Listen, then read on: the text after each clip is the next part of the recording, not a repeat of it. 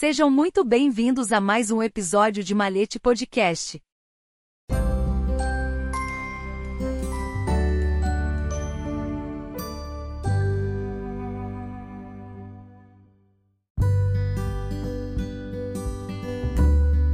Quais as origens da maçonaria e qual a sua idade? E por José Ronaldo Viega Alves. Introdução a história e evolução da maçonaria ao longo dos séculos é um tema sempre capaz de despertar em nós um certo fascínio. Sabemos que as suas origens remontam à antiguidade, mas as perguntas onde? Quando? Como? continuam ecoando à nossa volta. As mesmas que provocaram e ainda provocam o surgimento de teorias com o objetivo de elucidar o mistério, ainda que nenhuma delas pareça ter atingido uma versão a ser considerada definitiva. Uma história, tal como a da maçonaria, envolverá em suas origens vários cenários, cobrirá vários períodos, assim como fará desfilar dezenas de personagens e situações. Uma história da maçonaria, sabemos, conterá em seu desenvolvimento a absorção de uma variedade muito grande de influências. Assim como, sabemos também, que as histórias construídas assim possuem suas precariedades, não havendo como negarmos que ela possui ainda muitas pontas soltas esperando ser amarradas por parte dos seus estudiosos. Sobram, portanto, até os dias atuais, várias contradições e polêmicas que acompanham o conjunto todo das muitas teorias e especulações que nasceram em torno das buscas pelas suas origens. Vamos tentar elaborar aqui outra vez essa história, longe de ser a antepenúltima, a penúltima ou a última.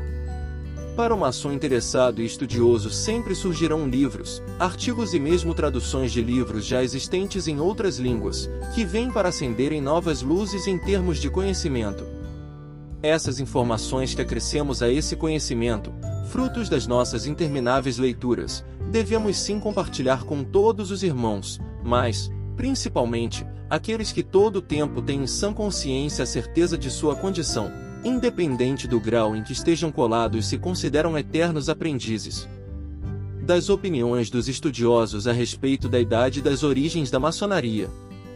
Vejamos na sequência três opiniões escolhidas de maneira um tanto aleatória, três pontos de vista diferentes sobre as suas origens e a sua provável idade, as quais nos darão uma ideia sobre a natureza delicada do tema que iremos abordar daqui em diante. H. L. Haywood, um dos grandes pesquisadores da maçonaria. Quando se referindo às origens dessa instituição, fez a seguinte pergunta: Quantos anos tem a maçonaria? A resposta que ele mesmo forneceu para a questão vem na sequência de uma forma resumida, claro. Haywood escreveu nessa ocasião que a resposta iria depender do significado que é dado para a maçonaria.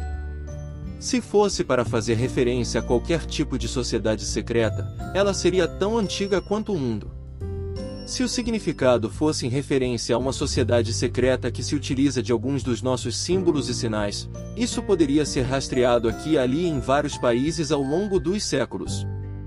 E num sentido mais restrito, ou seja, se referindo a um homem que começou em uma oficina simbólica da maçonaria regular trabalhando sob a autoridade de uma loja regular, então teria pouco mais de 300 anos.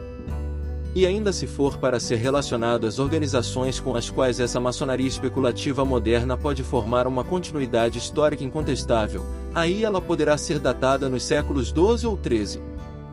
Haywood, 2022, página 46. Uma outra opinião.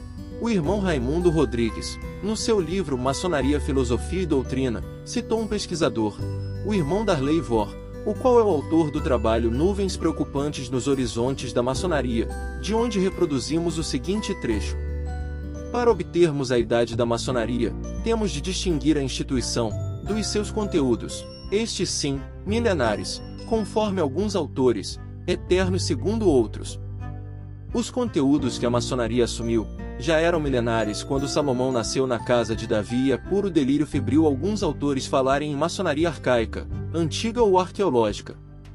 Os conteúdos com que lidamos hoje já eram veneráveis para as escolas de mistérios, Eleusis, etc., para os teosofistas, para os Rosa Cruzes, para os gnósticos, para os alquimistas, para os colegia Fabroru, ainda que tenham um grande número de pontos em comum.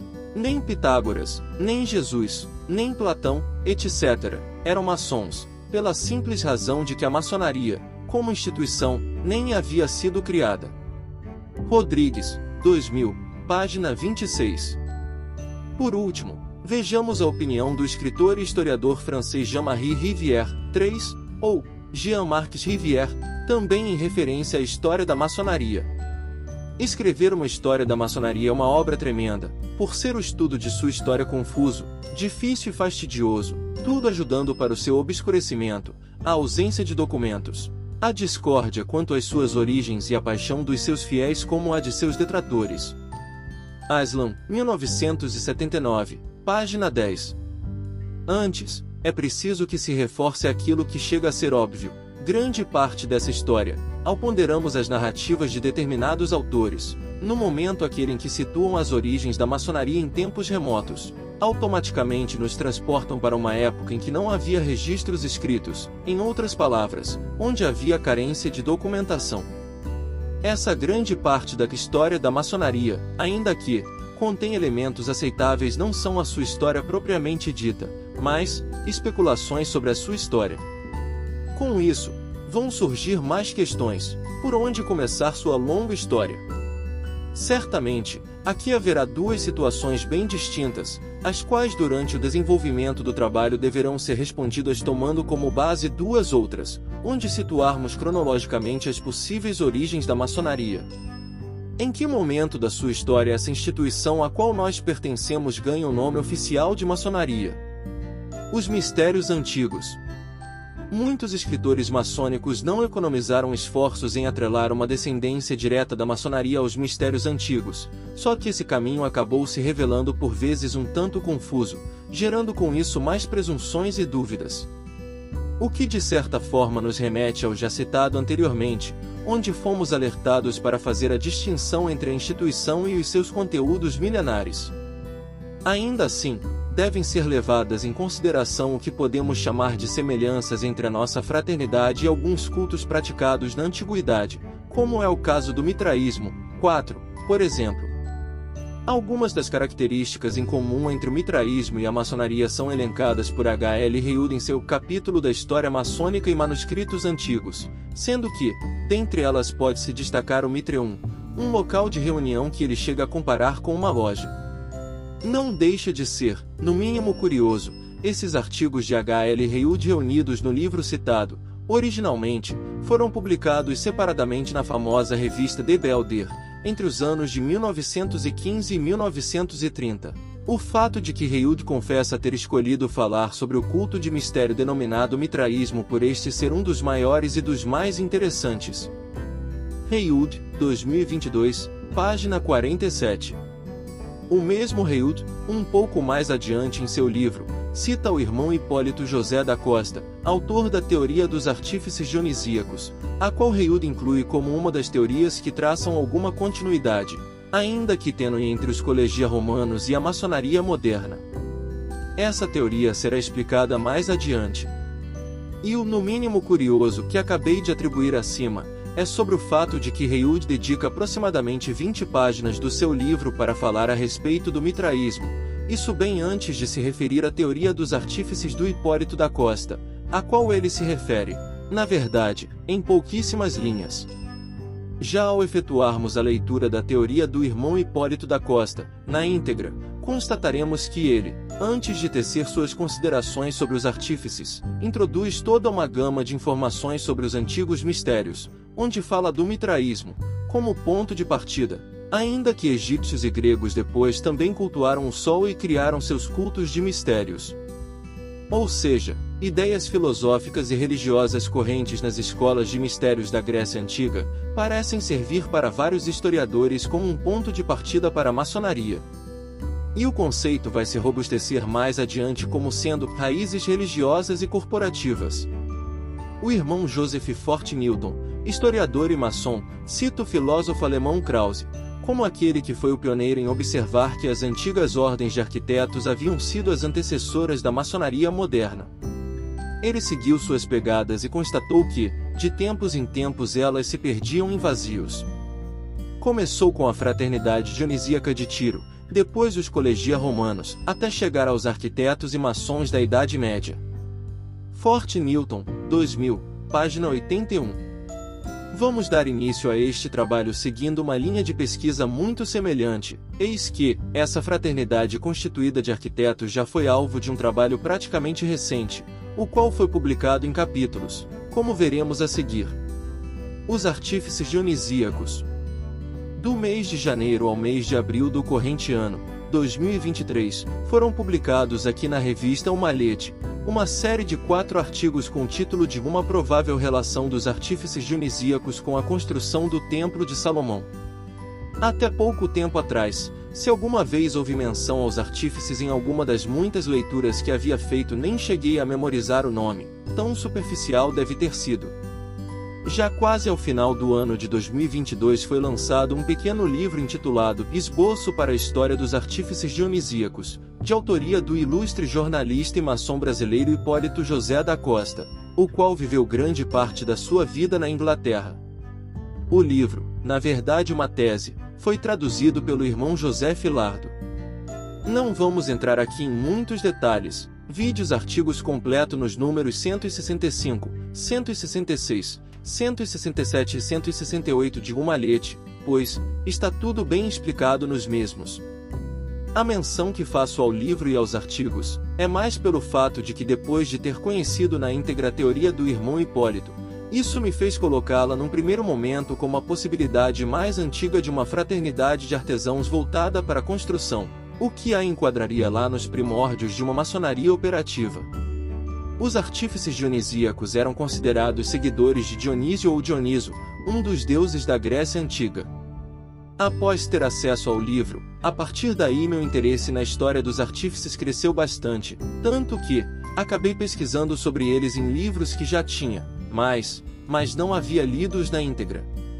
Foi o caso do clássico Dicionário de Maçonaria, do irmão Joaquim Gervásio de Figueiredo, onde encontrei no conteúdo do verbete Mistérios de Dionísio, algumas informações sobre os artífices. Cumpre ressaltar então, daquilo que li no verbete, as passagens seguintes. Entre os seguidores desta forma básica dos mistérios se achavam os célebres artífices dionisianos, uma sociedade secreta, comprometida pelos mais rígidos juramentos a não revelar os seus sinais e palavras de passe, e adotando emblemas emprestados do ofício de construtores, Aparentemente chegaram à Fenícia uns 50 anos antes da construção do templo do rei Salomão e só a sua presença pode explicar a maneira como se construiu aquele templo. Com efeito, a própria Bíblia torna indiscutivelmente claro que o templo não foi construído por judeus, que naquela época eram um povo agrícola, totalmente incapazes de compreender a tarefa de construir um edifício tão bem elaborado. Da Fenícia se espalharam templos pela Ásia Menor, e depois pela Grécia, donde no decurso do tempo, sem dúvida colonizadores gregos levaram membros da corporação para a Magna Grécia, antiga denominação do sul da Itália. Figueiredo, 2009, páginas 266-267. Para nos situarmos melhor na linha do tempo, o Templo de Salomão teve seu início de construção em 1012 a.C., sendo finalizado no ano de 1005 a.C. Outro grande historiador da maçonaria, Joseph Fort Newton, quando se referindo aos artífices, comentou em seu livro Os Maçons Construtores a respeito de Estrabão, 63 AC, 24 depois de Cristo, historiador, geógrafo e filósofo grego, que em sua obra monumental Geografia, composta de 17 livros, deixou registrado sobre se ter encontrado vestígios dos arquitetos dionisíacos na Síria, na Pérsia e na Índia. Depois teriam atravessado a Ásia Menor, entrado na Europa por Constantinopla, até se espalharem pela Grécia e Roma. Em Roma teriam dado origem aos colegia, sendo que, essas lojas floresceram por todo o Império Romano e teriam sido encontrados vestígios deles na Inglaterra no século I da nossa era. Fort Newton, 2000, página 81 sobre o ensaio do irmão Hipólito da Costa, de 1774 a 1823, o qual foi publicado no ano de 1823. O seu objetivo maior era de tentar provar que a maçonaria moderna tinha suas origens assentadas no pensamento religioso e filosófico da Grécia Antiga, onde coube então falar dos artífices primeiramente porque eram também seguidores de Dionísio e praticantes dos antigos mistérios. A partir dessa primeira constatação, o irmão Hipólito faz uma descrição minuciosa sobre os antigos mistérios, os ritos mitraicos e os cultos solares, onde pretendeu mostrar principalmente a importância dos chamados mistérios de Eleusis ou dionisíacos no contexto grego antigo, sendo que esses conhecimentos foram transmitidos também para várias nações. Para chegar até a participação desses artífices na construção do Templo de Salomão, o irmão Hipólito dá prosseguimento à sua teoria falando a respeito dos jônios. 50 anos antes do início da construção do templo, um grupo de gregos teria emigrado para a Ásia Menor, sendo em sua maioria jônios e lá fundaram um país que chamaram Jônia. Com o passar do tempo eles progrediram e se destacaram nas artes e nas ciências. Um grupo de jônios acabou formando uma sociedade com o objetivo de construírem edifícios, sendo que, mais adiante, passaram a ser admirados pelas suas obras de arquitetura. E aí reside também a origem dos artífices dionisíacos. Comentários esta teoria de autoria do irmão Hipólito da Costa, não sei se podemos afirmar, teve como um dos seus maiores seguidores ao irmão Joseph Fort Newton que, entre os muitos argumentos que apresentou em seu citado livro, defendeu a ideia de que, se era aceito o princípio na época de que as leis da arquitetura deveriam ser segredos guardados a sete chaves, ou melhor, segredos que somente os iniciados poderiam compartilhar, isso nos leva ao pertencimento dos mesmos a uma sociedade secreta. Mas, a interpretação do irmão Joseph Fort Newton a respeito da teoria dos artífices dionisíacos do irmão Hipólito da Costa, também deixa claro que, em sua essência ela continha a ideia de que esses artesãos e suas lojas foram empregados na construção do templo e que eles guardaram depois os segredos da sua arquitetura, até que, o último desses artífices a transmitiu, da forma como era praticada, aos colegia romanos. Fort Newton considerava que tanto as evidências, assim como as autoridades que foram apresentadas por Da Costa eram inegáveis. Independente disso, o irmão Reud, membro da famosa loja de pesquisas Quator Coronati arrematou que, para o estudante da evolução da maçonaria, a história dos colégios é mesmo de grande importância. Porém, sobre a ideia apaixonada, digamos assim, de que essas associações da antiguidade eram lojas maçônicas em seu sentido literal, o que daria até fazer com que remontássemos a existência da própria maçonaria mil antes de Cristo ou até mais, deve ser posta de lado, exceto em um sentido tão amplo, quase esvaziando a ideia de qualquer significado. Heywood, 2022, página 72. Como o leitor já percebeu, ao se considerar os artífices dionisíacos como precursores dos futuros colégios e corporações, estaríamos então situando as origens da maçonaria uns mil anos antes de Cristo, como já foi mencionado, o que nos daria uma ideia ou uma noção mais aproximada de até onde podemos recuar, pois, qualquer outra teoria que porventura recuasse ainda mais, dificilmente, ganharia algum apoio. Com relação ao que foi descrito como provas durante a construção do templo pelos artífices, está a citação do irmão Figueiredo, a qual Estrabão seria a fonte de onde aprendemos que os principais arquitetos e homens que atuaram na construção do templo vieram da Fenícia, pois, nas fundações admitidas como as do primeiro templo foram encontradas letras fenícias. Figueiredo, 2009, página 266. A questão que se impõe aqui é Onde estão essas fundações admitidas como sendo do primeiro templo? Ao que sabemos, a arqueologia bíblica até agora somente encontrou outros templos um pouco semelhantes ao Templo de Jerusalém, mas não as fundações deste último. Mas, também como já disse antes, novas leituras vêm para acrescentar novas informações. A leitura recente do livro La Maçoneria em la Edad Mídia, de autoria do maçom e historiador argentino Eduardo Calai, fala sobre a palavra Giblis, que foi assimilada pela maçonaria moderna como Giblin, e que aparece nas Constituições de Anderson de 1723. Em uma nota de rodapé ela é descrita em seu significado como em referência aos talhadores de pedras chamados Giblin, além de canteiros e escultores. A palavra seria originária do hebreu giblitas em referência aos habitantes da cidade fenícia de Gebel, a qual se crê tinha assentada ali uma corporação de construtores. Calai, 2022, página 124. Seriam os artífices dionisíacos? O fato é que a aceitação dos artífices dionisíacos como elo inicial nessa cadeia facilita a aceitação de uma outra corporação que seguidamente é citada quando pesquisamos sobre as origens da maçonaria. Aliás, o irmão Forte Newton, como já vimos, chegou a aventar a hipótese desses artífices terem passado seus conhecimentos para os colégios de construtores da Roma antiga. Esses tais colégios romanos é o que veremos a seguir. Continua.